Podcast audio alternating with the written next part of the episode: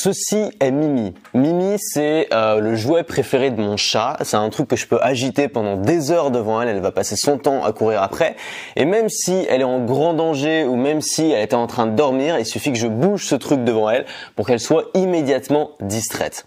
Alors je pense qu'on a tous notre Mimi à nous. Peut-être que toi c'est Facebook, peut-être que toi c'est Twitter, peut-être que toi c'est, je sais pas, c'est Product Hunt ou Reddit si t'es plus anglophone. Peut-être que c'est de regarder, de binge-watcher des vidéos sur YouTube ou des séries sur Netflix. Bref, souvent nos distractions à nous, elles sont pas dans un objet, elles sont dans un ordinateur. Parce que quand tu t'allumes ton ordinateur, tu as quand même une fenêtre magique sur le monde entier qui s'ouvre devant toi. Et avec cette fenêtre, bah, tu peux faire absolument tout. Tu peux créer un business, tu peux révolutionner le monde, tu peux écrire un manifeste qui va être lu pendant des millénaires. Tu peux euh, ou simplement regarder des vidéos de chat sur Facebook et il n'y a pas de mal à ça. Le problème, c'est que bah, tu as peut-être un projet et toi, tu as peut-être un projet ambitieux, peut-être que tu as envie, je sais pas, d'écrire un livre, d'écrire un roman, peut-être que tu es blogueur et que tu as des articles à faire, peut-être que ton métier c'est d'écrire pour les autres ou pour toi-même. Et dans ce cas-là, forcément, il y a un moment où tu vas avoir besoin de te poser devant cet ordinateur, de taper sur ton clavier et de ne rien faire d'autre qu'écrire. Alors pour ça, j'ai découvert un outil qui est extraordinaire et pourtant extrêmement simple. Mais juste avant de t'en parler, j'ai un petit cadeau pour toi. J'ai rassemblé 60 ressources, plus de 60 ressources que j'utilise tous les jours pour être plus efficace, plus productif, pour accomplir plus, pour créer du contenu tous les jours. Donc il y a mon matériel, il y a des outils comme celui-là, des gadgets, des trucs.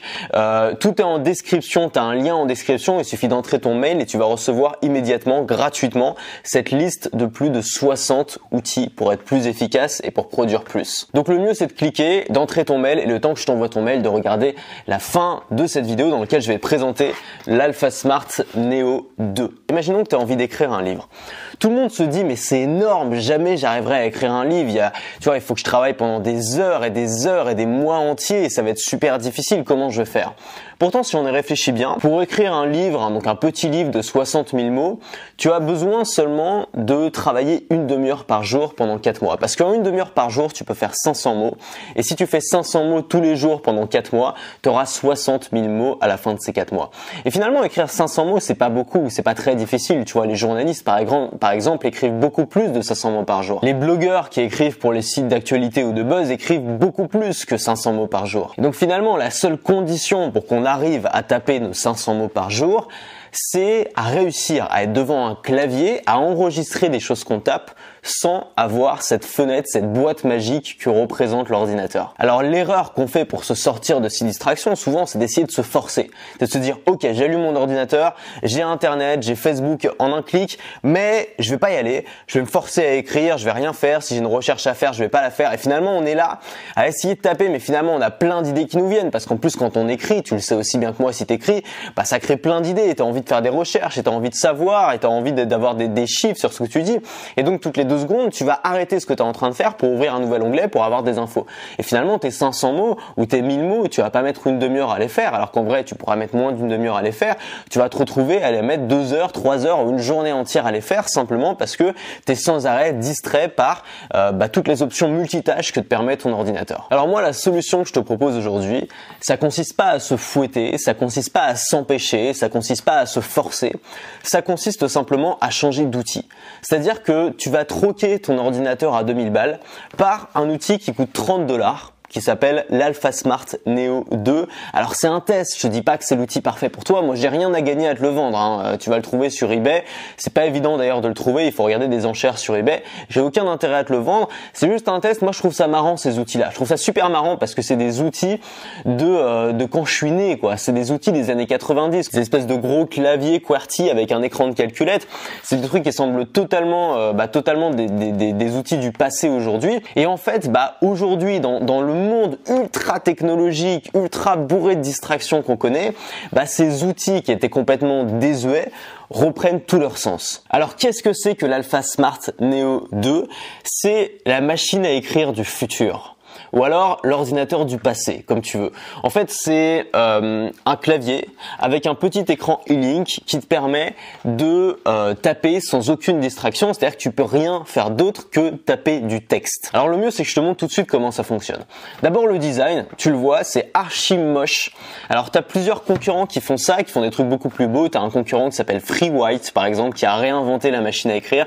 C'est magnifique, les touches sont magnifiques, c'est vraiment un truc un très très bel objet. Seul petit problème, c'est que ça coûte 500 dollars, euh, donc c'est quand même pas donné. Et si tu veux te le faire livrer en France, tu devras payer la livraison en plus. Donc finalement, pour plus de 500 euros, tu vas te retrouver avec un clavier QWERTY que t'es même pas sûr d'utiliser. Donc le mieux, même si tu as envie d'acheter une FreeWhite plus tard, c'est de commencer par un outil qui coûte rien comme celui-là et de voir si tu l'utilises Vraiment. Donc le design est moche, euh, ça ressemble à une grosse calculette, tu vois, c'est au vieux clavier des ordinateurs euh, des années 2005. Euh, je crois pas que ce soit disponible en AZERTY, donc faudra s'habituer au QWERTY. Le QWERTY c'est pas très compliqué, il y a quelques lettres qui changent. La principale difficulté c'est pour les accents, c'est-à-dire que si tu veux faire des accents qu'on utilise beaucoup en français, il va falloir utiliser des combinaisons de touches. Donc tu as deux choix, soit tu apprends les combinaisons de touches, soit tu te dis simplement que les accents tu t'en occuperas à la post-prod et toi ton but c'est simplement de taper le plus vite possible.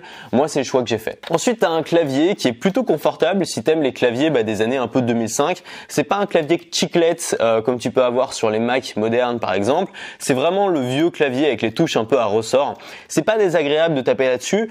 Simplement, ça change tes habitudes si tu as un Mac ou si euh, tu tapes davantage sur ton iPhone que sur ton ordinateur. Alors au niveau de la taille, tu le vois, ça fait exactement la taille d'un clavier d'ordinateur normal. Simplement, tu as une petite excroissance au-dessus.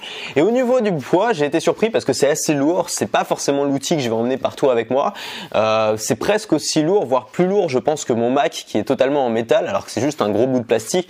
Et je me demande vraiment ce qu'ils ont pu trouver à mettre à l'intérieur pour que ce soit aussi lourd. L'avantage du coup, c'est que bah, ça bouge pas, c'est bien stable et sur un bureau, bon bah ça bougera pas quoi. Alors comment ça fonctionne? T'as un bouton on/off pour l'allumer et tu vas voir l'écran qui va s'allumer et qui va t'ouvrir le fichier numéro 1.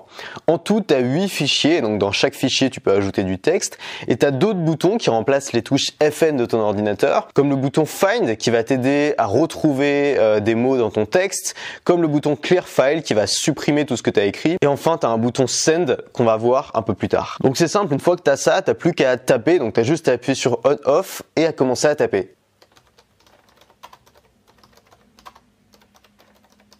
Donc si tu as envie d'embrayer sur un autre texte, tu cliques sur File 2, ça va ouvrir le fichier numéro 2 et tu peux à tout moment revenir sur le fichier numéro 1. T'as pas besoin de sauvegarder, tout est sauvegardé en temps réel et est stocké directement dans la mémoire de la machine. Une fois que tu as fini ton texte, et c'est un truc que tu peux faire toutes les semaines par exemple, ou tous les soirs si tu es un peu parano, tu vas cliquer sur On-Off pour éteindre la machine et tu vas la brancher à ton ordinateur avec le câble fourni.